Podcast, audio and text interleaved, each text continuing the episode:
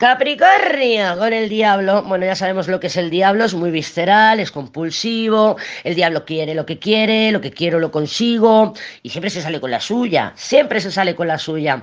Entonces, bueno, aquí vemos que sí que hay un diablo, o sea, un Capricornio, que pueda estar pasando un buen momento, que tenga em, ratos um, agradables, conversaciones agradables, encuentros agradables, se siente en control, en, en dominio de la situación o en dominio de su vida en este momento. Está muy cerquita la muerte, claro se puede producir algún tipo de cambio.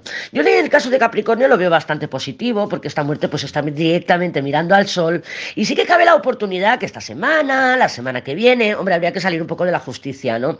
Esta semana, la semana que viene, si se diera pues a lo mejor incluso una conversación que ayude, que ayude a, a transformar con esa muerte la relación. Pero claro, eh, hay una pérdida, hay algo que tiene que dejarse atrás, ya sea por nuestra parte, ya sea por parte de Capricornio, pero hay algo que tiene que cambiar y ese algo que tiene que cambiar duele, ¿eh? es una pérdida, es la muerte con la papisa, es un, eh, un, duelo, un, luto. Entonces hay una pérdida y algo que se tiene que desprender para que pueda aparecer el sol. No es una cosa de una semana, eh, pero sí que se pueden empezar a ver indicios esta semana con ese diablo de que puede ir por buen camino la situación, claro que sí.